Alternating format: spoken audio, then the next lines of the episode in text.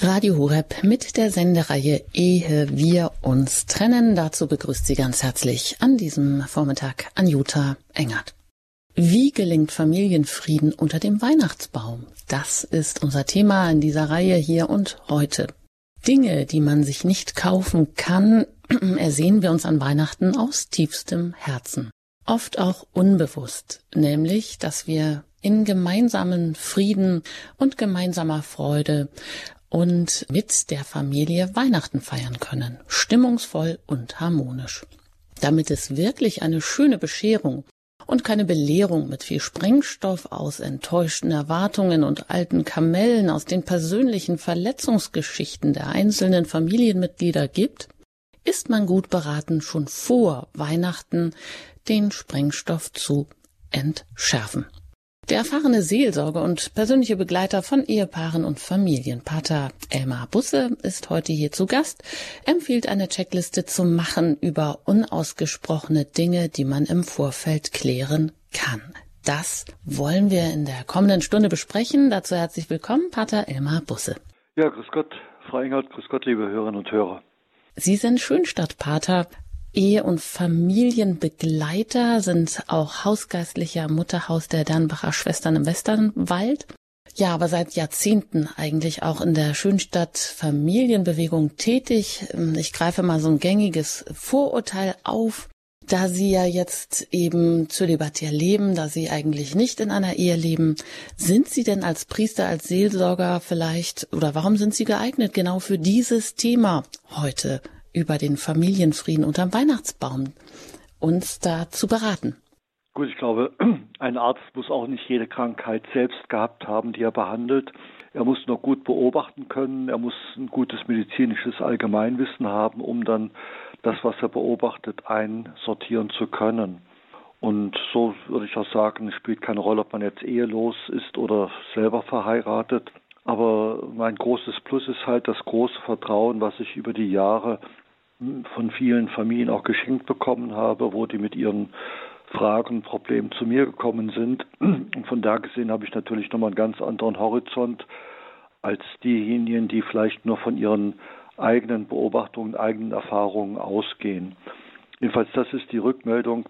Ich weiß noch, wie mal nach einer so einer Familienfreizeit im, im Sommer bei der Auswertung am Ende eine Frau meint, jetzt nicht so misstrauisch, sondern eigentlich als Kompliment. Und sie sind wirklich nicht verheiratet. Man hätte denken können, sie wären bei uns so Mäuschen. Also das liegt aber daran, dass eben tatsächlich ganz viele Ehepaare mit ihren Fragen ja vertrauensvoll kommen, dass es da keine Tabus gibt und dass die auch merken, dass ich vor keinem Thema Angst habe.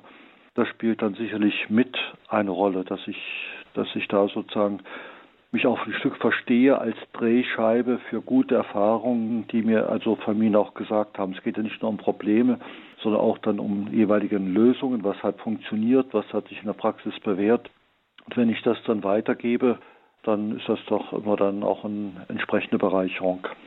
Das heißt, Sie haben eigentlich schon unendlich viele ja, Familiengeschicke, Geschehnisse, Einblick. Haben Sie das mal im Laufe der Zeit äh, gezählt, wie viel, hm, wie viel Gespräche, Beratungen über Jahrzehnte, in wie viele unterschiedliche Familien Sie da eigentlich auch schon Einblick hatten? Wahrscheinlich nicht, oder? Oh nee, nee, nee, nee.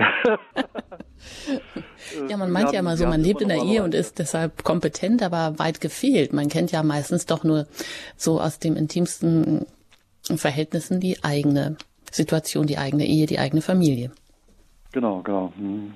Ja, Pater Elmar Busse, Sie stehen uns auch noch im Anschluss der Sendung im Kompetenzteam zur Verfügung. Das nur schon mal sei schon mal erwähnt an dieser Stelle. Ein Kompetenzteam, das zu, an das Sie sich unter unserer Hörernummer nach der Sendung nämlich noch eine Stunde bis 12 Uhr wenden können mit ganz persönlichen Fragen unter vier Augen, unter vier Ohren. Ja, ehe wir uns trennen, wie gelingt Familienfrieden unter dem Weihnachtsbaum? Pater Busser, was sind denn so ähm, die klassischen Friedenskiller unterm Christbaum? Gut, also einmal ist ja so, es ist vergleichsweise viel Nähe da. Das erlebt man manchmal auch bei an den ersten Urlaubstagen, wenn die Familie mal wieder so ganz eng beieinander ist und es gibt jetzt kein Programm, man hat Freizeit, dann kommen sozusagen die ganzen ungelösten Dinge einfach hoch. Das ist so wie die Blindgänger, die dann bei Bauarbeiten aus dem Zweiten Weltkrieg sichtbar werden. Und wenn die nicht entschärft werden, dann gibt es eben halt eine Katastrophe. Und so ähnlich würde ich auch sagen, Weihnachten ist so eine angestrebte besondere seelisch-geistige Nähe. Und da werden natürlich dann die Dinge, die irgendwo nicht aufgearbeitet sind, dann nochmal so als Blindgänger äh, gefährlich. Und von da gesehen finde ich es einfach gut, dass man also schon vor Weihnachten nochmal guckt, wo haben wir eigentlich jetzt Konflikte, die wir noch nicht in dem Sinne aufgearbeitet haben, die wir vielleicht nur so einfach weggesteckt haben, in die Tiefkultur gelegt haben, sind noch frisch, aber sind eben nicht aufgearbeitet. Also ich kenne es aus meiner Familie, auch halt Kindheit und Jugend. Also es war eigentlich auch selbstverständlich, dass man in den Tagen vor Weihnachten nochmal zur Beichte ging und gleichsam da nochmal mit Gott reinen Tisch gemacht hat. Und es ist ja nicht nur mit Gott reinen Tisch, sondern dass man auch jetzt zu Hause äh, das eine oder andere nochmal anspricht und Verzeihung bittet. Und ich merke, dass das schon mal ein ganz wichtiger Faktor ist. Also diese nicht aufgearbeiteten Dinge kommen dann hoch. Das heißt nicht, dass Weihnachten der Grund ist, dass es knallt, sondern dass eigentlich die Dinge, die äh, vorher eigentlich schon Konfliktpotenzial in sich äh, bergen, dass die nicht äh, zur rechten Zeit möglichst zeitnah aufgearbeitet worden sind. Also das nicht aufgearbeitet ist, das vergiftet die Gegenwart und die Zukunft.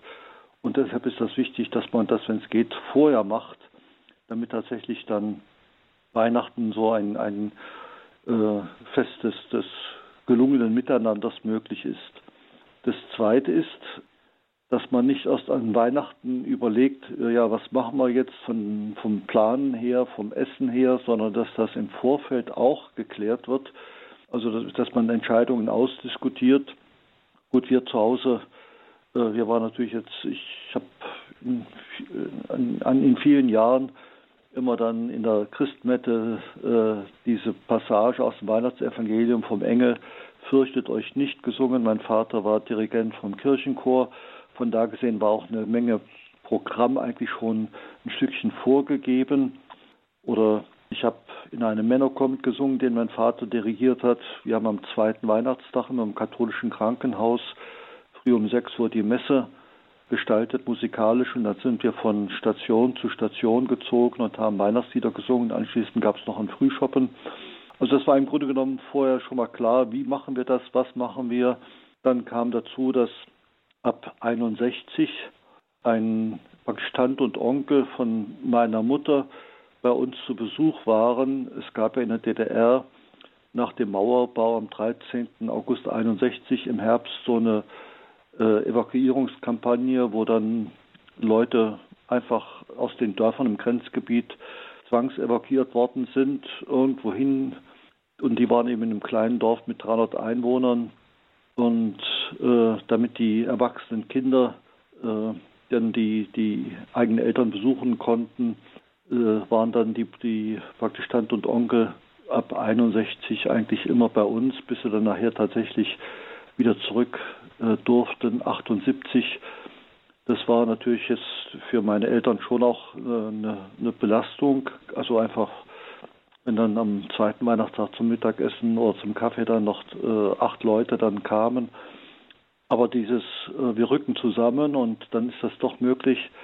Das war schon auch eine wichtige Sache. Für mich ist praktisch Weihnachten immer auch mit diesem Unrecht, das der äh, Unrechtsstaat begangen hat und der Solidarisierung mit den Opfern des Staates auch mit verbunden. Und für die war das natürlich dann schön, weil bei uns in einer kleinen Stadt war Kirche erreichbar. Von dem Dorf hätten sie 18 Kilometer bei Wind und Wetter in, in nächste Kreisstadt fahren müssen, um überhaupt einen katholischen Gottesdienst mitzuerleben. Und das waren so Dinge. Und das Dritte würde ich mal sagen, wer ähm, selber sich auch so äh, gewisse Rituale erarbeitet hat, der weiß auch, wie, wie er diese Zeit schön gestaltet. Da merke ich einfach, wenn Familien sich schwer tun, ja, was machen wir denn dann, damit es eben schön wird? Dann gibt es manchmal so eine gewisse Verlegenheit, eine Beklemmung. Und wenn dagegen wie selbstverständlich das dran ist, dass der äh, Papa eben das Weihnachtsevangelium nochmal zu Hause liest, auch wenn man das dann nach einer Christmette nochmal hört. Wir haben auch zu Hause viel Hausmusik gemacht und dann auch viel gesungen. Übrigens, äh, nach der Wiedervereinigung hat dann die Familie, die unter uns wohnte, wo ganz klar war, äh, er arbeitet offiziell bei der Stasi, die hatten vier Töchter. Und die Frau sagte dann mal zu meinen Eltern, dass sie manchmal am 24. Dezember abends das Radio und Fernsehen ausgemacht haben und uns oben musizieren haben hören. Die Wände waren so, die Decken waren so dünn. Also diese Sehnsucht nach einfach ja schön miteinander tun und heiß Hausmusik ist halt eben, man tut etwas miteinander und wenn man entsprechend geübt hat, dann klingt das auch harmonisch. Das sind so Dinge, die einfach dann emotional schon ganz viel ein Wir-Gefühl, ein Wir-Erlebnis vermitteln. Das finde ich einfach so ein paar Dinge, die sehr hilfreich sind. Hm, das ist schon eine ganze Menge, die, was Sie uns damit auf den Weg geben. Ähm, Pater Busse, Ihr und Familienbegleiter, äh, langjähriger oder jahrzehntelang sind Sie tätig gewesen und sind es immer noch auch in der Schönstadt Familienarbeit und Jugendarbeit, haben unheimlich viele Ehepaare begleitet. Die drei Punkte, die Sie genannt haben, die möchte ich doch jetzt nochmal so ein bisschen aufdröseln. Also was Sie empfehlen ist, ähm, um Konflikten unter dem Weihnachtsbaum vorzubeugen. Erstens schon mal alle ungelösten Dinge, Sie haben es als Blindgänger bezeichnet, die zu entschärfen, zu entschärfen vorab, also Konflikte, die man vielleicht schon, ähm, die auf Eis gelegt sind, noch in der Tiefkühltruhe ruhen, dass man die eben äh, vorher herausholt, dass sie da nicht die Atmosphäre vergiften. Und das erinnert mich auch daran, was gestern ähm, Pfarrer Winfried Abelt hier in der Spiritualität gesagt hatte, nämlich genau auch das, ähm, wer Christus erwartet, der ersehnt den Frieden, wie ist der aber zu haben? Da meinte er, der, der eigentliche Schlüssel, das ist die Sakrament, das Sakrament der Versöhnung, die Beichte, um erstmal Frieden überhaupt zu ermöglichen im eigenen Herzen mit dem anderen dann auch. Aber wie ist das, Pater Busse? Die Beichte, die findet ja dann ähm, zwischen äh, dem Begleiter, dem äh, Priester, dem Seelsorger und dem Einzelnen statt. Aber das Ehepaar an sich, ich meine, vor Weihnachten, da haben alle noch alle Hände voll zu tun. Ist es denn realistisch oder was geben Sie uns ganz konkret mit an die Hand, wo Sie vielleicht gute Erfahrungen mit Ehepaaren gemacht haben, dass man sich äh, nochmal die Zeit nimmt und wirklich dann nochmal guckt, ähm, ja, was hat uns vielleicht in den letzten Jahren immer belastet? Was kommt gerade an diesen äh, Tagen, die so voller Erwartungen nach Frieden, nach Harmonie sind? Was kommt da hoch und wie kann man das dann nochmal angehen? Weil so ein Konflikt aufarbeiten, das hört sich jetzt nach ziemlich viel Arbeit an. Das kann man jetzt wahrscheinlich nicht mal eben schnell vorher noch so klären, oder? Gut, sagt mal jemand, es gibt verschiedene Wörter, die kann, die kann man nicht aussprechen wie Cappuccino, Cordon Bleu, Verzeihung, es tut mir leid. also so ein paar Fremdworte und dann aber diese deutschen Worte, es tut mir leid oder ich bitte um Verzeihung. Ich glaube schon, dass es wichtig ist, dass man auch äh, mal überlegt, manchmal ist für bestimmte Leute auch Termine fasten in der Adventszeit angesagt. Ich kann mich noch daran erinnern, wie mal eine äh, Mutter mir erzählt hat, die vier Kinder waren auch in der Musikschule und dann wurde für jeden Jahrgang dann Adventskonzert gemacht und sie hat sich dann beschwert, klar die Familie mit einem Kind, da gibt es einmal einen Abend und sie hätte dann praktisch vier Abende gehabt und fand das also dann eigentlich äh, kontraproduktiv, wenn dann die Musikschule dann im Advent so etwas anbietet, äh, jahrgangsweise getrennt. Wenn wir also äh, klar haben, das ist uns wichtig, dass wir das klären, dann wird das auch dringend. Also manchmal ist es ja so, wenn es Dinge sind, die wichtig sind, aber nicht dringend, dann schiebt man das vor sich her und sagt, eigentlich sollte ich, eigentlich müsste ich. Und diese Dinge, die wichtig, aber nicht dringend sind, die muss man einfach dann terminieren und einfach sagen, an, an, an dem Abend, da reden wir mal äh, die Dinge wirklich aus. Und äh, wenn man es einfach gelernt hat, auch jetzt äh, bei der Kritik, eben ich unterstelle dem anderen keine negativen Motive, ich verallgemeinere nicht und ver äh, verwende bei der Kritik nicht die Wörtchen nie und immer, sondern ich bleibe immer ganz konkret. Ich hänge auch nicht jetzt noch an die Lokomotive, noch fünf Waggons an, ja, deine, deine Geschwister und deine Eltern und bei euch in der Familie war es ja schon immer so sondern dass man immer ganz konkret bleibt und einen Wunsch auch äußert, in die Richtung wünsche ich mir eigentlich ein besseres Verhalten. Ähm, dann ist auch Kritik letzten Endes befreiend, so wie wenn man Fenster aufmacht und die stickige Luft dann rauskommt und nicht es dann wieder neue Anklagen gibt. Ja, jemand hat mal gemeint, wenn man immer nur mit dem Zeigefinger, mit dem erhobenen Zeigefinger durch die Gegend rennt, dann kommt als Antwort oft der Stinkefinger von der anderen Seite. Also wenn ich versuche eigentlich Kritik so rüberzubringen, ich traue dir zu, dass du anders sein kannst, also dass die Wertschätzung nochmal mitklingt, dann ist eigentlich Kritik tatsächlich befreiend und dann geht es am Ende auch tatsächlich allen gut. Aber wie gesagt, es ist nicht selbstverständlich.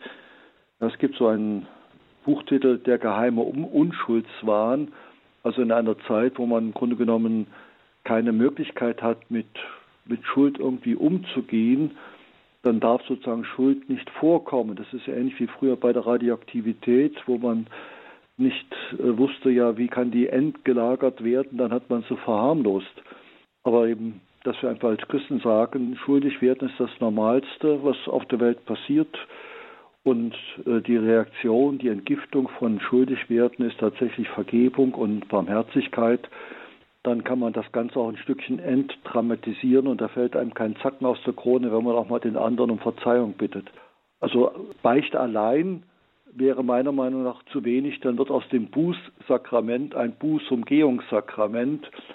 Das heißt, man in der Dunkelheit des Beistuhls, in der Anonymität des Beistuhls kann sozusagen die Scham muss da nicht wachsen, aber zu Hause muss man sich halt doch dann mit den Dingen äh, konfrontieren. Also bitte kein Bußumgehungssakrament, sondern es gehört im Grunde genommen mit zur Beichte, dass ich auch zu Hause dann gegenüber den Geschwistern oder gegenüber den, den Eltern oder umgekehrt die Eltern gegenüber den Kindern, dass das also ausgesprochen wird. Also manche haben richtig so eine Art Versöhnungsabend in den Tagen vor Weihnachten angesetzt, so ein richtiges Fest der Versöhnung, wo solche Gespräche immer unter vier Augen stattfinden. Und nachher gibt es dann nochmal so ein Versöhnungsmahl, ein Versöhnungsfest. Das fand ich eigentlich äh, eine geniale Geschichte und es hat sich praktisch in der Praxis auch bewährt. Ein Versöhnungsabend in den Tagen vor Weihnachten. Kein Bußumgehungssakrament, das sagt Pater Elmar Busse. Er ist Ehe- und Familienbegleiter, heute hier zu Gast bei Radio Horeb ihrer christlichen Stimme in unserer Reihe Ehe wir uns trennen. Wie gelingt Familienfrieden unter dem Weihnachtsbaum? Ja, das hört sich in der Tat sehr gut an, sehr gut an. Ein Versöhnungsabend vor Weihnachten. Also, dass man nicht nur beichten geht und denkt, okay, jetzt habe ich das abgehakt, aber dass ich natürlich die Dinge meinem Partner gegenüber oder auch ähm, Verwandten oder in der Familie gegenüber vis-à-vis -vis dann nochmal anspreche, vorsichtig, aber die Beichte kann ja den Weg erstmal ebnen, sich dahingehend zu überwinden, also das eine nicht ohne das andere. Tja, haben Sie Fragen? Wie gelingt Familienfrieden bei Ihnen unter dem Weihnachtsbaum? Wir wollen uns gleich auch nochmal an eine Checkliste machen. Was kann man vorab schon alles klären? Um den Sprengstoff, um die Blindgänger dann unterm Christbaum gering zu halten. Sie erreichen uns jetzt hier unter der 089 517 008 Vielleicht rufen Sie auch aus dem Ausland an. Dann wählen Sie natürlich zuerst die 0049 und dann 89 517 008 008. Nach der Musik geht es hier weiter mit unserem Thema in der Reihe Ehe wir uns trennen. Wie gelingt Familienfrieden unter dem Weihnachtsbaum?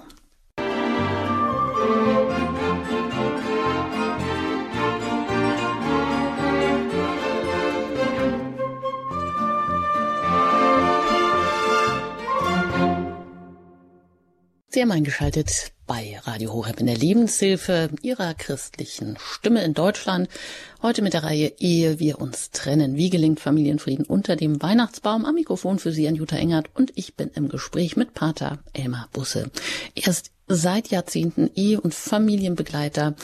Ja, hat unheimlich viele Familien begleitet, hat einen Einblick und ist ja so eine Art Drehscheibe, kann uns viele gute Dinge, viele auch erprobte äh, Rituale weitergeben, wenn es nämlich um die Frage geht, wie können wir den die Harmonie und den Frieden an Weihnachten vielleicht doch ähm, erwarten. Wir haben ja oft sehr hohe, unerfüllte, unheimlich hohe Erwartungen, ja, aus 362 Tagen im Jahr könnte man sagen, an eine harmonische Familienfeier, die dann an Weihnachten stattfindet, wo dann aber der Haussegen keinesfalls immer ja, er soll ihm nicht in die Schieflage geraten, aber alles konzentriert sich auf diese Festtage und das ist dann oft, ähm, geht dann oft nicht gut. Was können wir also tun? Sie können uns gerne auch hier erreichen unter der 089 517 008 008, die Hörernummer, unter der Sie uns jetzt hier mit Ihren Fragen auch gerne erreichen können. Hohe Erwartungen, Pater Busse. Wo kann ich denn barmherzig sein? Wo kann ich vielleicht auch Abstriche machen, dem eigenen Perfektionismus ein Schnäppchen schlagen, dass weniger am Ende vielleicht doch mehr ist und die Checkliste der Dinge, die ich tun muss, vielleicht ein bisschen geringer wird, damit es entspannter werden kann? Gut, ich glaube, das ist eben auch, dass man die Dinge gut aufteilt und nicht sagt, in der Familie, ich bin das einzige Genie, bin nur von Idioten umgeben, ich kann alles selbst am besten das wäre schon problematisch. Also wir konnten als kleine Kinder auch schon mitmachen beim, beim Plätzchenbacken und äh, auch wenn das beim Musizieren ein paar äh, schiefe Töne gab, aber wir haben doch das gemeinsam gemacht. Das finde ich also wichtig, dass man da also selber auch viel Wert drauf legt, äh, auf dieses, auf den guten Willen. Das heißt ja auch dann Friede den Menschen auf Erden, die guten Willens sind. Ein anderer Punkt, der mir auch noch wichtig erscheint, ist, es gibt im Psalm 1 gleich am Anfang wohl dem Mann, der nicht im Kreis der Spötter sitzt. Ähm, ich muss sagen, ich gucke mir Kabarettsendungen auch ganz gerne an, auch wegen der Wortspiele und dem Wortwitz. Aber ich merke eben auch, es geht manchmal da die Ehrfurcht sozusagen vor die Hunde oder Ehrfurcht wird da nicht mehr als ein Wert gesehen, dass es etwas schützen, zu schützen gibt und gerade Weihnachten reizt natürlich die Spötter dann auch äh, sich darüber lustig zu machen, auch über diesen Anspruch. Ja, es gibt äh, unter anderem auch sagen wir, so ein Buch, wenn der Christbaum brennt und andere heitere Weihnachtskatastrophen. Das ist mal von Brigitte Sinnhuber rausgegeben worden von verschiedenen Schriftstellern, die dann das zum Anlass genommen haben, um genau dann diese Harmonie sozusagen äh, zu persiflieren das geht aber tatsächlich nur, wenn ich sage, ich lasse mich einfach auf das Geheimnis äh, von Weihnachten ein. Also ich bleibe nicht in einer Reporter-Mentalität, so aus der kritischen Distanz gebe ich dann meine Kommentare ab, sondern ich mache mich eben wie Gott selber als kleines Kind verwundbar. Ich gebe dem ja einer gewissen kindlichen Naivität auch Raum. Das darf sein, das darf sein, auch wenn äh, überall auf der Welt Krisen sind, wenn überall auf der Welt Katastrophen sind. Ich darf mir solche Inseln schaffen, weil diese Inseln mir letztendlich dann auch die Kraft geben, dann gegen die Missstände in der Welt anzugehen. Aber ich muss nicht sagen, weil ich sozusagen ein Weltgewissen habe, darf kein Raum für Freude mehr sein. Das wäre eigentlich im Grunde genommen eine falsche Schlussfolgerung aus dem Elend der Welt, sondern ich darf tatsächlich dort in dem Mikroklima der eigenen Familie, das kann ich gestalten, da kann ich tatsächlich sagen, und wenn wir es hier schön machen, dann wird aus dieser, aus diesem Erlebnis wird dann sozusagen eine ansteckende Freude, die wir dann verbreiten können. Also erscheint mir noch ein wichtiger Punkt zu sein, dass man eben nicht im Kreis der Spötter sitzt und dann sozusagen das genüsslich kaputt macht, da ja schon damals vor Jahrzehnten Reinhard May, äh, Annabelle, Annabelle, du bist so herrlich intellektuell und so erfrischend destruktiv, diese Mentalität auf die Schippe genommen, dass man also eben nicht meint, wenn man jetzt destruktiv ist und das kaputt macht, dass man damit letztendlich einen Fortschritt erreicht hat, sondern es darf durchaus dieses, ja, diese Freude, dass Gott Mensch geworden ist und eben ein kleiner Mensch geworden ist, der eigentlich dann auf die Hilfe angewiesen ist von, von Menschen. Ja, weil jetzt, wenn man mal so unter Personalgesichtspunkt denkt, dann wäre es ja viel effektiver gewesen, wenn Jesus als Erwachsener auf die Welt gekommen wäre, hätte seine Jünger um sich gesammelt und sein Regierungsprogramm verkündet. Aber dass Gott den Weg gewählt hat, als kleines Kind auf die Welt zu kommen, durch die Mutter Maria und den Pflegevater Josef, und dann eigentlich 30 Jahre ein Leben in der Verborgenheit geführt hat, das ist ja auch nochmal eine Botschaft. Als Paul VI. damals in Nazareth war, hat er in seiner Predigt dort auch gesagt, ja, durch diese 30 verborgenen Jahre wollte Jesus die Familie auch heiligen. Diese Art, dass eben Jesus einer ist, der heranwächst, der nicht schon fertig ist. Und deshalb darf durchaus dafür Raum sein, dass wir staunen, dass Gott einen solchen Weg gewählt hat. Und wenn wir sozusagen aus der kritischen Distanz eines Reporters herausfinden und uns hineingeben, dann kann tatsächlich auch das Staunen wieder anfangen und dann kommt die Freude mehr oder weniger von selbst. Ja, soweit Pater Busse, Ehe- und Familienbegleiter und Sie haben auch die Möglichkeit, sich mit Ihren Fragen hier in dieser Sendung einzubringen, ehe wir uns trennen. Wie gelingt Familienfrieden unter dem Weihnachtsbaum? Sie erreichen uns unter der 089 517 008 008. Und das hat bereits Frau Klier getan. Ich begrüße Sie hier in der Sendung. Guten Morgen. Guten Morgen, grüß Gott. Ja, meine Tochter ist noch im Hintergrund, kleine noch. Und zwar, ja, ist ein wunderbares Thema und ich weiß nicht, wahrscheinlich geht es vielen auch äh, so, wahrscheinlich wie mir, meine Familie. Man hat irgendwie so wunderbare Erinnerungen an die Kindheitstage man hatte dann sein Hauptgeschenk gehabt und, und Besinnlichkeit. Wir sind vorher nochmal erst um 9 Uhr in die Kirche gegangen. Eigentlich ist bei uns erst um 12 Uhr Messe, Mitternacht und danach ist ja sozusagen Christi Geburt bei uns ähm, Kroaten. Aber meine Mutter hat es nach vorne verlegt, weil wir in Deutschland aufgewachsen sind. Und dann war das so, dass ich, ähm, dass wir halt dann wunderbares Essen bekommen von meiner Mutter und schön gefeiert haben und gesungen haben. Mein Vater und meine Mutter haben erste und zweite Stimme gesungen und es war einfach zu Hause wunderbar dann ist natürlich so, ich habe als Kind das Gefühl, das geht einem alles so leicht von der Hand, weil meine Mutter einfach eine sehr organisierte und fleißige und fromme Frau war. Und habe dann aber später gemerkt, dass es doch nicht ganz so einfach ist, das alles unter einen Hut zu bekommen mit Beruf und Kindern und dass mal alles so passt. Und dann kam natürlich der Perfektionismus auf und dann kam auch die Unzufriedenheit. Mit meinem Mann habe ich später dann an Heiligabend beide Familien versucht zu besuchen. Einmal um fünf Uhr nach der deutschen Messe die deutsche Familie, dann danach am Abend meine Familie. Das war natürlich auch total strapaziös für uns, hat natürlich auch für Zündstoff gesorgt. Die waren ausgepowert dann. So haben wir uns irgendwann angewöhnt, immer am ersten Feiertag wegzufahren in das Schneegebiet. War auch dann keine Lösung, weil dann war irgendwie Weihnachten auch nicht richtig. Und jetzt für uns eigentlich wahrscheinlich aus der Not, Not geboren, schon vor unserem Kind, was jetzt drei Jahre alt ist, haben wir uns einfach einen Heiligabend, jetzt hat es sich so ergeben, dass wir uns nicht mehr den Stress machen und das Essen und alles vorbereiten, sondern einen Heiligabend noch unser Fasten nicht brechen wollen und dann am nächsten Tag gemütlich unser Essen zubereiten, unserem Zwiebelschmorbraten, spazieren gehen viel, viel Radio hören, viel Radio hören, christliche Sachen, auch klassische Konzerte auf anderen Sendern natürlich. Und einfach versuchen, diesen Wahnsinn, die Geschenke vorher noch zu kaufen, einfach alles fängt vorher zu machen. Ist in dieses Jahr natürlich nicht geglückt, mein Mann erst recht nicht. Aber normalerweise kaufe ich über das ganze Jahr schon die Geschenke ein, sodass ich dann an Weihnachten nicht den Stress habe.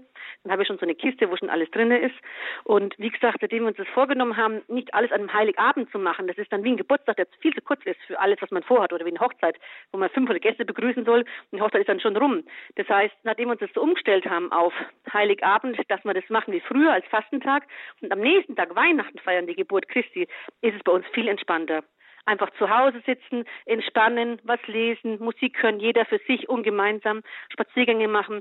Seitdem ist es der Frieden eingekehrt bei uns. Das ist ja schön. Vielen Dank, Frau Klier, dass Sie uns das so mitteilen. Auch, dass Sie da eigentlich schon einen guten Weg gegangen sind, weil Sie gemerkt haben, oh, so wie das früher war, so einfach ist das dann doch nicht ähm, in eigener Regie, äh, das ein ganzes Ritual und alles selber zu machen plötzlich.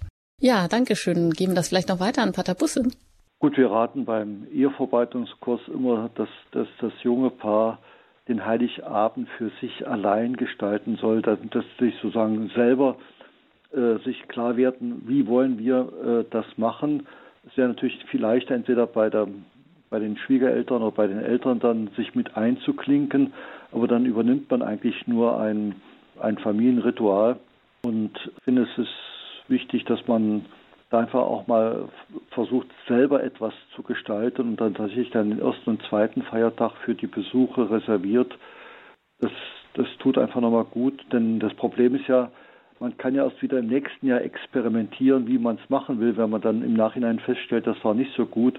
Also man kann ja nicht sozusagen jetzt mal eine Woche lang äh, Heiligabend probieren und dann immer wieder neu rumexperimentieren, sondern es geht nur einmal im Jahr. Und von da gesehen braucht es dann ein paar Jahre, um dann den Stil rauszufinden, der äh, zu der eigenen Familiensituation passt. Und von da gesehen rate ich doch durchaus Paaren, äh, macht euch keinen Stress, sondern gestaltet den Heiligen Abend für euch. Ich meine, Ausnahmen sind vielleicht tatsächlich, wenn jetzt von den Eltern oder Schwiegereltern jemand verwitwet ist und allein wäre, dann macht es Sinn, dass man diejenigen dann zu sich holt, wenn das äh, vom Besucherzimmer her möglich ist, oder dass man dann dorthin geht. Aber tatsächlich so dieses, jetzt müssen wir noch, jetzt müssen wir noch, jetzt müssen wir noch, äh, dass man durchaus da mal die Dinge durchforstet und sagt, äh, wir wollen, eben wie es jetzt die Frau eben gerade beschrieben hat, entstressen, indem man dann sagt, besuche dann erst am ersten oder zweiten Feiertag, aber so den, den ersten, den 24. einfach ruhig angehen. Das ist, glaube ich, auch eine Hilfe, diese Überladung mit allen möglichen Dingen. Und das wissen wir ja alle, wenn Stress entsteht, dann gibt es Gereiztheit und dann ist schnell ein böses Wort gesprochen. Und dann ist eigentlich das, was man erreichen will, nämlich dass man eine Beziehung pflegt, hat nicht stattgefunden, sondern eine Beziehung wurde belastet. Und ich merke ja, wenn die, Quant wenn die Qualität der Hingabe äh, nicht mehr da sein kann, dann nutzt eine Steigerung der Quantität überhaupt nichts. Dann brauche ich wirklich wieder Zeit für mich. Und deshalb sagt er auch Jesus, liebe deinen Nächsten wie dich selbst. Und wenn ich einfach erkenne, zur Selbstliebe gehört eben, dass wir auch da das Ganze ruhig angehen, äh, dann ist das eine ganz legitime Geschichte. Ja, vielen Dank, Frau Klier. Alles Gute Ihnen für diese Weihnachten. Ja, auch da, dass Sie da in Entspannung, in Ruhe gesegnete Weihnachten verleben können. Weiter geht's nach Südtirol. Da bin ich mit Frau Irene verbunden. Ich grüße Sie hier in der Sendung. Hallo. Ja, hallo, grüß Gott. Ich bedanke mich, dass ich jetzt auf Sendung gehen kann und ich rufe das erste Mal an. Ich wollte eben nur noch mal das Thema Geduld auch ins Spiel bringen, weil Sie haben ja auch davon gesprochen, dass äh, beide Ehepartner vor Heiligabend zur Beichte gehen und äh, dass man sich auch versöhnt. Und äh, bei mir ist es eben in der Familie, wir sind verheiratet und haben drei Kinder aber eben nicht so, dass alle schon so äh, sehr so eine große Sehnsucht nach dem Glauben haben wie ich. Und ich bin jetzt circa seit elf Jahren wieder tiefer im Glauben und da habe ich eben am Anfang dann auch erkannt, dass wir eigentlich am Weihnachtsfest, dass eigentlich nur mehr die Äußerlichkeiten, eben das Essen und die Kekse und das Haus auf Vordermann zu bringen, das Wichtigste waren und äh, das andere eben das gemeinsame Gebet am Heiligabend hat eigentlich ganz gefehlt und es wurden nur noch ein paar Weihnachtslieder gesungen. Und dann hatte ich natürlich die Sehnsucht danach, dass das jetzt alles wieder toll wird und dass wieder die Geburt Christi in den Mittelpunkt gerückt wird und dass wir eben auch gemeinsam singen und beten. Und da habe ich aber eben auch gemerkt, dass ich, wenn ich da ja zu schnell voranlaufen äh, wollte, dass da zu viel Druck auf meine Familienmitglieder kam und dass es dann irgendwie auch so gezwungen war und ich innerlich dann auch einen Zorn auf die anderen bekommen habe, weil sie das nicht so sehen wie ich. Und jetzt habe ich eben gemerkt, wenn ich das äh, langsamer angehe und geduldiger und äh, dann kommen sie doch schön langsam mit und jetzt sind wir eben schon auch so weit, dass wir am Heiligabend auch die Weihnachtsgeschichte gemeinsam lesen und ein paar Weihnachtslieder singen und ein bisschen miteinander beten. Aber ja, wir sind schon noch weit davon entfernt von dem, was Sie gesprochen haben. Ja, aber ich merke einfach auch, wenn ich selber mehr Geduld habe, dann ist doch auch mehr Ruhe und Frieden am Weihnachtsfest. Ja. Ja, vielen Dank, dass, dass Sie uns das hier auch mit auf den Weg geben. Und ich denke, da sind Sie doch schon auf einem richtig guten Weg, denn das ist sicherlich noch ein ganz schwieriger Punkt, den wir hier auch noch ansprechen. Ja, wenn einfach die Sehnsucht, dem Glauben natürlich an Weihnachten besonderen Ausdruck zu verleihen, ganz unterschiedlich gewichtet ist bei den einzelnen Familienmitgliedern, wenn es vielleicht gar nicht mal geht, gemeinsam den Gottesdienst zu besuchen ähm, dann ist das ja schon ein Riss, der sich da ergibt. Pater Busse, wie kann man ähm, ja damit auch gut umgehen, so in dem Sinne, wie Frau Irene das jetzt hier auch schon angesprochen hat? Gut, ich merke einfach, dass in unserer Zeit doch der Wert Toleranz sehr, sehr Karriere gemacht hat, Gott sei Dank. Und wenn man dann sozusagen das deutlich macht im Vorfeld, also ich wünsche mir das und das aus dem und dem Grund, Und ihr würdet mir eine große Freude machen, wenn ihr das einfach mitmacht und das einfach sozusagen mit toleriert. Und man kann ja durchaus auch sagen, äh, ja, äh, Weihnachten macht ja nur Sinn, weil, äh, weil wir feiern, dass Gott Mensch geworden ist. Dann, dann nehmen wir doch mal die, die, die Basis dafür wieder äh, nochmal neu in den Blick. Äh, also in anderen Ländern, die für äh, andere Weltreligionen, da, da spielt das ja in dem Sinne gar, gar nicht so eine Bedeutung. Also ich würde sagen, nicht, nicht eben mit erhobenem Zeigefinger das Muster sein oder es, sondern einfach, äh, ich wünsche mir das und könnte mir diesen Wunsch erfüllen. Also dass man sozusagen von der Sache auf die Beziehungsebene geht und dann das als, als, als Wunsch im Vorfeld formuliert, könnte euch, könnte euch damit, könnte mir diesen Wunsch erfüllen. Und dann habe ich den Eindruck, eben weil einfach Toleranz ein Wert ist, dann sagt man gut, also der Mama zulieb machen wir das. Und äh, manche Dinge erschließen sich eigentlich erst im Tun. Also wenn wir daran denken, dass Jesus sagt, ich bin der Weg, die Wahrheit und das Leben. Das ist interessant, die Reihenfolge, dass Jesus erst sagt, ich bin der Weg und dann kommt erst die Wahrheit und nicht, dass er anfängt mit, ich bin die Wahrheit und dann der Weg und das Leben. Also manche Dinge erschließen sich, indem man es einfach tut. Und wenn Sie also darum bitten, äh, tut doch das mal mit mir, dass wir uns gemeinsam besinnen, warum feiern wir überhaupt Weihnachten? Das machte mir eine große Freude. Und dann äh, entsteht nicht so diese, äh, dieser blöde erhobene Zeigefinger, ja. Das wäre ja, so mein also nicht Vorschlag. moralisierend, sondern einladend werbend. Mhm. Dankeschön. Alles Gute nach Südtirol. Weiter geht's nach Tauber-Bischofsheim. Da bin ich mit Frau Henneberger verbunden. Ich grüße Sie hier in der Sendung. Ja, grüß Gott. Ich freue mich, dass ich durchgekommen bin und äh, vielen Dank an Pater Busser auch für die guten Anregungen. Also ich wollte nur kurz schildern, wie das bei uns in der Familie äh, schon länger ist. Seit wir haben drei Kinder und ich fand es früher, wie wir, wie unsere Kinder klein waren, total stressig. Die ähm, den Anspruch der Eltern und Schwiegereltern zu bedienen, dass man da immer auch auf jeden Fall an Weihnachten bei allen vorbeikommt. Und ich habe irgendwann gedacht, nee, also wenn ich mal Kinder habe, so setze ich die nicht unter Druck. Und wir haben das jetzt so gemacht, dass wir also einmal, es geht natürlich auch, wir haben den meisten Platz, dass sich überhaupt alle mal treffen können. Wir treffen uns zwei Jahre schon im Advent und ähm, einmal, also im dritten Jahr, treffen wir uns dann Weihnachten bei uns. Und ich muss sagen, nachdem unsere Kinder ja sich leider auch von der Kirche etwas entfernt haben, ist es für meinen Mann und mich eigentlich sogar entspannender, dass wir dann ohne schlechtes Gewissen in sozusagen den Kindern gegenüber dann die Gottesdienste an Weihnachten besuchen können und nicht sagen müssen, ah, gehen wir jetzt, aber dann sitzen die wieder daheim rum und oder gehen wir nicht näher, aber eigentlich wollten wir doch viel lieber in die Kirche gehen. Es ist ja immerhin Weihnachten und ohne die Geburt Christi äh, ja, wie Sie schon gesagt haben, Baderbusse, wäre das Ganze völlig unsinnig oder gäbe es Weihnachten einfach so nicht. Und ja, so haben wir das halt jetzt gehandhabt. Ja, sehr schön. Danke, dass Sie auch da uns Ihre Erfahrungen schildern und mit auf den Weg geben. Ja, gerne. Ja.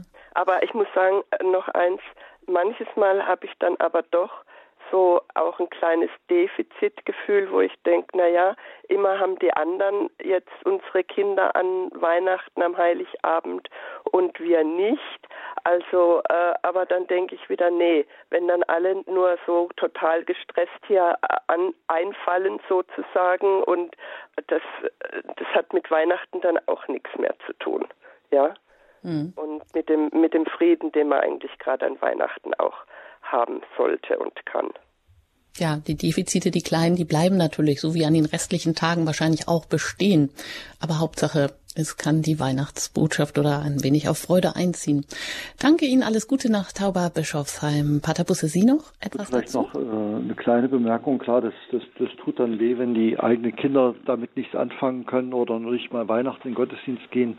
Aber da äh, ist mir eigentlich dieser Gedanke der Stellvertretung ganz, ganz wichtig. Also wenn Paulus schreibt, der ungläubige Mann ist durch die gläubige Frau geheiligt und die ungläubige Frau ist durch den gläubigen Mann geheiligt.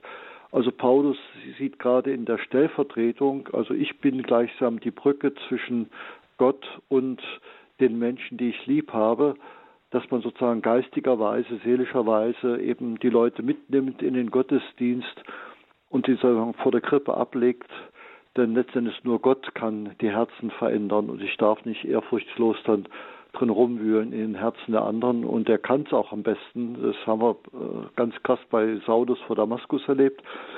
Aber ich merke einfach, wie dann dieser Stellvertretungsgedanke, wir legen unsere Kinder oder auch Enkel oder manchmal sogar nicht getauften Enkel vor der Krippe hin und sagen, Jesus, du hast mehr Fantasie, du bist mehr, du bist allmächtig, du bist allgegenwärtig, lass dir was einfallen, dass eben meine Sorgenkinder dich nochmal wieder neu oder überhaupt erst mal entdecken, dann merke ich, wie auf einmal aus dieser Analyse, die ein traurig stimmen würde, schade, dass die nicht mitkommen, doch ein Klima der Hoffnung auf Jesus, auf unseren Erlöser, dass er sich was einfallen lässt. Das tut einem selber auch gut, dass man eben nicht in der Analyse, das ist jetzt so, dann stecken bleibt und dann doch so ein Wehmutsschmerz durchzieht, sondern dass wir wirklich dann im Vertrauen zu Hause sind und dann äh, unbekümmert wirklich auch die schönen Weihnachtslieder singen können. Mhm. Ein sehr schöner Gedanke, der Gedanke der Stellvertretung.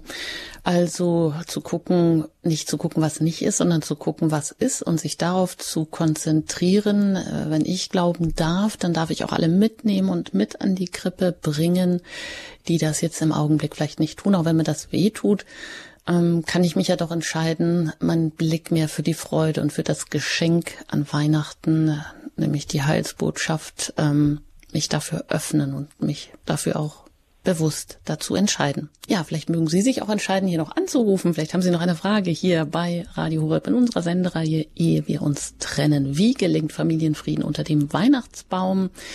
Sie erreichen Pater Elmar Busse. Er ist langjähriger Ehe- und Familienbegleiter unter der 089 517 008 008 jetzt hier in der Sendung noch. Und das hat auch Frau Baderkämpf getan, die ich jetzt auch hier in der Sendung begrüßen darf. Hallo.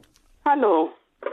Ich freue mich, dass Herr Busse so schön äh, gesprochen hat von diesen Tagen, die immer sehr anstrengend sind.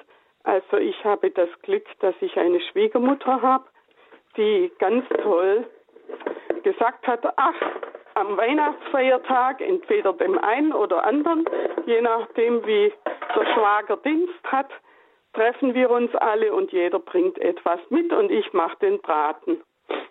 Und so treffen wir uns als Großfamilie bei meiner Schwiegermutter. Und sie hat geschafft, einfach feste Rituale in unserer Großfamilie zu integrieren. Ich selber aber habe Schwierigkeiten, diese Rituale richtig einzuführen oder hatte diese Schwierigkeiten, da ich früher, als meine Kinder klein waren, habe ich dann immer die Weihnachtsmesse mit dem Orchester mitgespielt. Jetzt bin ich Messnerin und dann versuche ich halt das irgendwie hinzukriegen. Aber da loszulassen, ist sehr mhm. schwierig. Das ja, ist jetzt meine Frage. Mhm. Wie verbindet man Ehrenamt und Rituale?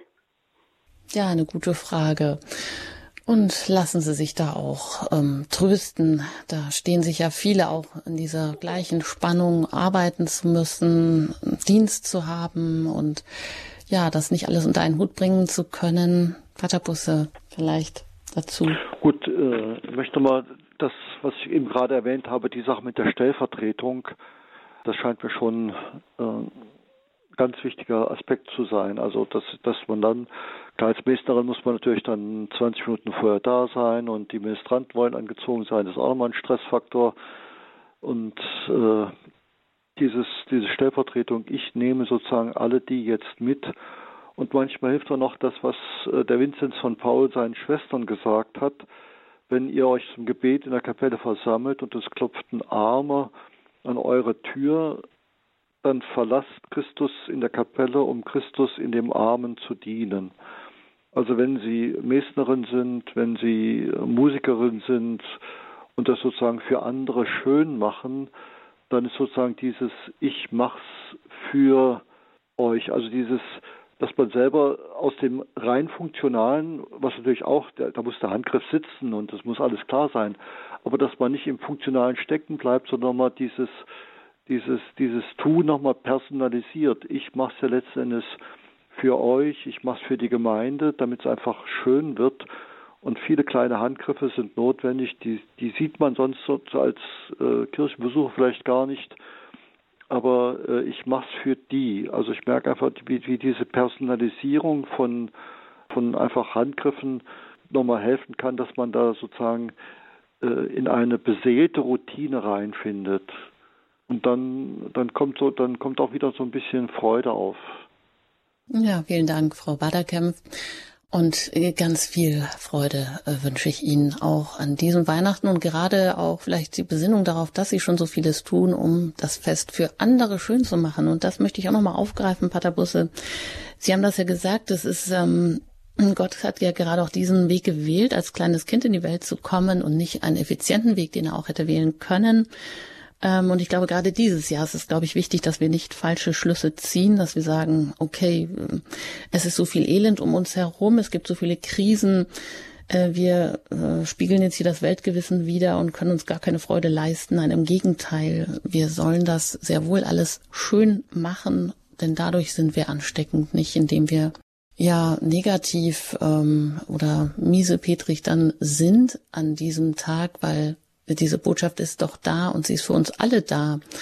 Ähm, aber wie können wir vielleicht auch noch das verknüpfen, dieses schön machen, dass wir das wertschätzen, alles drumherum, dass wir das vorher auch regeln, eine Checkliste machen, ja, wie ist der Ablauf, was gibt es zu essen, wie sind die Ansprüche, wie sind die Erwartungen, wer liest die Weihnachtsgeschichte vor, musizieren wir zusammen, gehen wir so gemeinsam in die Christmette, lassen wir nicht alles hängen, vielleicht an ja einer Person, meistens ist es die hm, Familienmanagerin, die Mutter, die dann alles macht, lässt sie sich dann auch helfen dass wir also all die Dinge, die wir dann da tun, dass die äh, nicht nachher sinnentleert sind, sondern dass wir das verknüpfen mit dieser Weihnachtsbotschaft.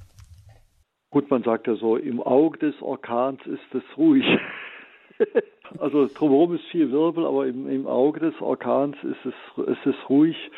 Und so glaube ich tatsächlich auch dieses, wenn wir uns immer wieder so per Assoziation, nicht groß Argumentation, aber per Assoziation Jesus letzten Endes das machen wir ja deinetwegen.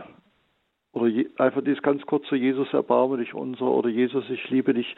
Also diese klassischen die Kultur der Stoßgebete, dass man die auch äh, immer wieder praktiziert und dadurch all das vielerlei, was man tut, beseelt und eben aus dem rein funktionalen rausfindet in eine beseelte Routine, da merke ich, da, da, da ändert sich nochmal was klimatisch. Das, das muss gar kein anderer hören aber man merkt einfach, da, äh, da steckt ganz viel, äh, ja, auch Liebe in den einzelnen Handgriffen drin. Und ja, sehr schön.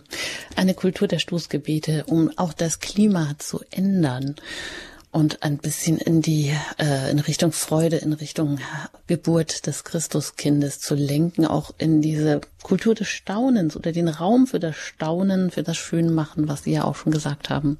Ja, weiter geht's hier noch mit Anrufen. Sie erreichen uns jetzt noch unter der 089517008008. Und als nächsten Hörer darf ich Herrn Naul aus vom Niederrhein begrüßen. Hallo. Schönen guten Morgen vielen Dank für die tolle Sendung und überhaupt für Ihren tollen äh, Sender, der sehr, sehr wertvoll ist in dieser heutigen Zeit.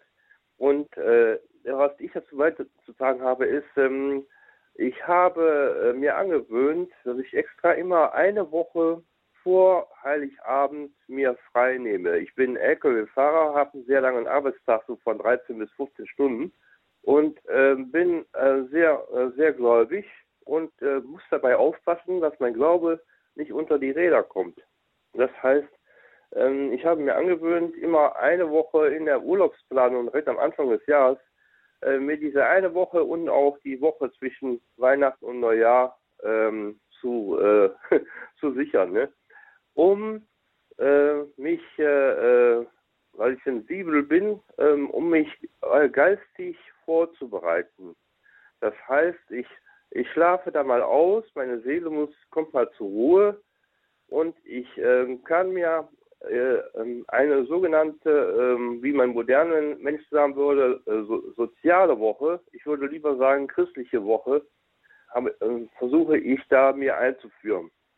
Das heißt, ich versuche, äh, ich habe Kontakt zu Brot für die Welt und für Frau Winkler-Stumm vom Nummerverein und äh, Kempner Tafel und so.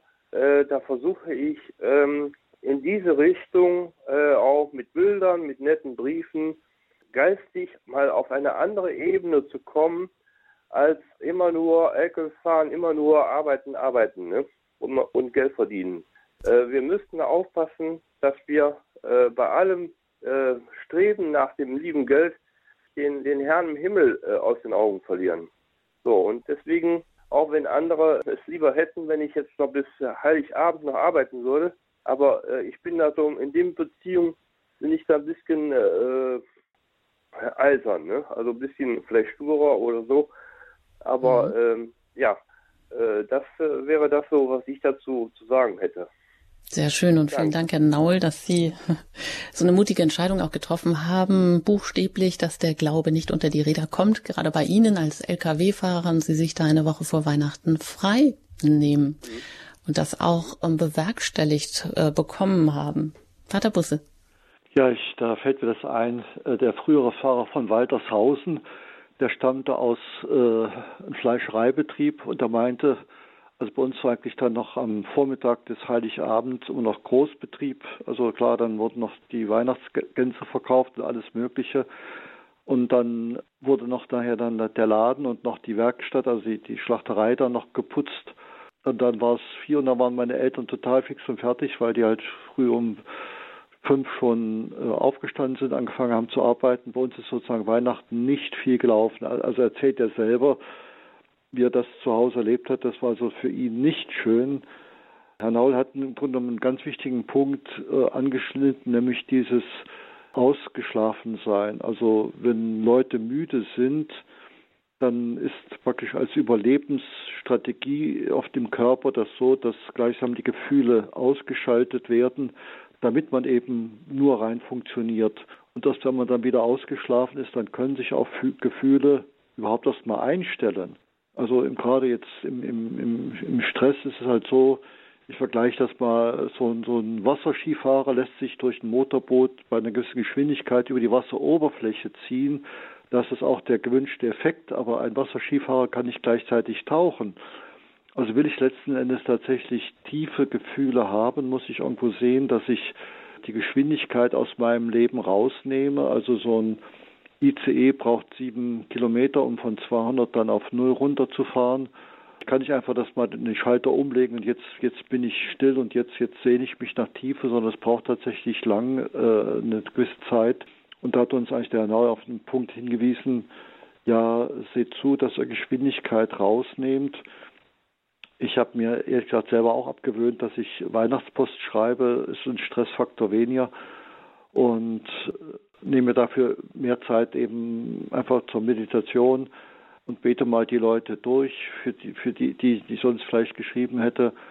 Und also mir tut das einfach sehr gut, eben um nicht selber mir den Weihnachtsstress zu machen. Da hat er, glaube ich, etwas ganz Richtiges berührt, so dieses Ausgeschlafensein, damit überhaupt erstmal Gefühle wieder möglich sind. Ja, vielen Dank, Herr Naul, und alles Gute Ihnen für die ja, die geistige Auswoche, das Ausschlafen, das sich Zeit nehmen, um überhaupt ähm, Weihnachten auch zu ermöglichen. Weiter geht's noch nach Wipperfürth. Da bin ich jetzt mit Frau Köser verbunden. Ich grüße Sie hier. Ja, ich grüße Sie auch. Ich grüße auch den Pater Busse recht herzlich. Wir haben uns neulich noch in den Exerzitien getroffen. Die Exerzitien im November sind immer so ein kleiner Schub schon in Richtung Weihnachten und dann wird man so ein bisschen ruhig gestellt schon mal erst. Aber bei mir ist das so, ich bin ja nicht mehr neu, 81 Jahre inzwischen. Und man kann einfach nicht mehr alles so, was man so früher für wichtig empfand. Und dieses nicht mehr können, äh, muss ich ehrlich sagen, äh, genieße ich schon ein ganz klein bisschen auch. Einerseits tut es einem ja ein bisschen leid, aber andererseits sind doch manche Dinge auch gemacht worden, die nicht unbedingt unbedingt vor Weihnachten sein müssen, zum Beispiel diesen Hausputz und und und. Und da man oder ich da ich nicht mehr so viel kann, wie ich möchte, ergibt sich schon von selber etwas mehr Ruhe. Und äh, wie wir früher Weihnachten feierten mit äh, Heiligabend, äh, das Weihnachtsevangelium und das Singen, das äh, können wir natürlich nach wie vor beibehalten und das ist für mich immer das Wichtigste gewesen und wird jetzt durch diese etwas mehr Ruhe, die ich zwangsweise mir gönnen muss zu, vor den Festtagen, wird das noch ein bisschen präsenter. Also in meinen Gedanken schon. Mhm. Ja, Frau Köser, wunderbar. Da bin ich, nicht, bin ich nicht so ganz falsch. Ich freue mich drüber und äh, wenn die Freude dadurch aufkommt, dann ist doch schon viel erreicht. Und die Freude, die man selber im Herzen hat, die, die strahlt dann, denke ich, auch auf die anderen über. Statt Nervosität und Stress. Mhm. Also, sehr schön, danke, Frau Köseit. Also die eigenen Begrenzungen, die dann auch wiederum Raum eröffnen, vielleicht auch für das Wichtige. Ja, nehmen wir hier gerade noch als letzte Hörerin Frau Augsten aus Miran mit hinein. Ich grüße Sie hier in der Sendung. Grüß Gott. Ich danke für die schöne Sendung. Und mir sind gerade noch zwei Sachen eingefallen, die mir wichtig sind zu Weihnachten. Und zwar, es ist einfach gut, einen armen Menschen einzuladen. Entweder aus der Verwandtschaft oder auch außerhalb. Und ich habe immer gemerkt, dass das einen großen Segen und Frieden bringt. Und das Zweite, dass äh, wenn es auch oft rund geht vor Weihnachten und so, dann denke ich mir immer, die, die Weihnachtsgnade wird schon kommen, weil wir können ja das Fest ja nicht selber machen. Gott schenkt die Gnade dazu und die kommt auch immer. Das Sehr schön. Danke. Frau Augsten, alles Gute Ihnen, vor allem auch für diese Weihnachten. Pater Busse, vielleicht mögen Sie noch mal kurz zusammenfassen, so den ganzen Blumenstrauß, den Sie uns hier so entfaltet haben, einfach an Ritualen, an Dingen, was wichtig ist, was wir vor Weihnachten regeln können, damit es eben unterm Weihnachtsbaum dann auch Friede und Freude sich ausbreiten können. Es gibt ja diese eine Strophe vom Weihnachtslied, ich sehe dich mit Freuden an und kann mich nichts erzählen, und weil ich nun nicht anders kann, bleib ich anbeten stehen. So dieses äh, tatsächlich, was jetzt die letzte Hörerin gesagt hat, äh, es ist auch immer ein Geschenk, dass sich sozusagen diese, äh, dieser Weihnachtsfriede, diese Weihnachtsfreude einstellt. Klar, Musik kann helfen, ausgeschlafen sein kann helfen, jemanden, wenn man sowieso selber auch allein ist, dann nochmal einen anderen einladen, damit er nicht allein Weihnachten feiert, so wie, wie meine Eltern, die, die Tante und Onkel von meiner Mutter eingeladen haben. Es sind viele Dinge, die äh, gleichsam so äh, dass das bereiten können, aber dieses Ich bleib ich anbeten stehen, also dieses ehrfürchtig sein vor dem Wunder der heiligen Nacht, dass ich mir durch Spötter und Kabarettisten nicht kaputt machen lasse. Ich glaube, da sind wir auf einem guten Weg und dann äh, Jesus schenkt das, was er uns schenken will und ich bin mit dem zufrieden, was er gibt. Ja, Pater Busse, damit der Familienfrieden unter dem Weihnachtsbaum gelingt, da würde ich Sie jetzt noch ganz besonders um Ihren Segen bitten, den wir alle ja so sehr auch ersehnen, den Frieden an Weihnachten auf die Fürsprache der Heiligen Gottesmutter Maria, auf die Fürsprache des heiligen Josefs, die sich in besonderer Weise um Jesus angenommen haben. Segne Sie, liebe Hörerinnen und Hörer, der allmächtige Gott in seiner Güte, der Vater, der Sohn und der Heilige Geist. Amen. Amen. Ein ganz herzliches Dankeschön an Pater Elmar Busse, Schönstadtpater, Ehe- und Familienbegleiter, dass Sie heute hier in der Sendung zur Verfügung standen auch alle Fragen ähm, zu beantworten. Wie gelingt Familienfrieden unter dem Weihnachtsbaum? Das war wieder eine Sendung aus der Reihe Ehe wir uns trennen. Ich danke Ihnen fürs Zuhören, für Ihr Interesse und für auch Ihre Anrufe und wünsche Ihnen allen an dieser Stelle auch schon ganz gesegnete Weihnachten. Danke Ihnen auch für jede Unterstützung für Radio Horeb, für Ihr Gebet, für auch Ihre finanziellen Unterstützung, damit wir weiter auf Sendung bleiben können. Einen gesegneten Tag wünscht Ihnen Ihre Anjuta Engert.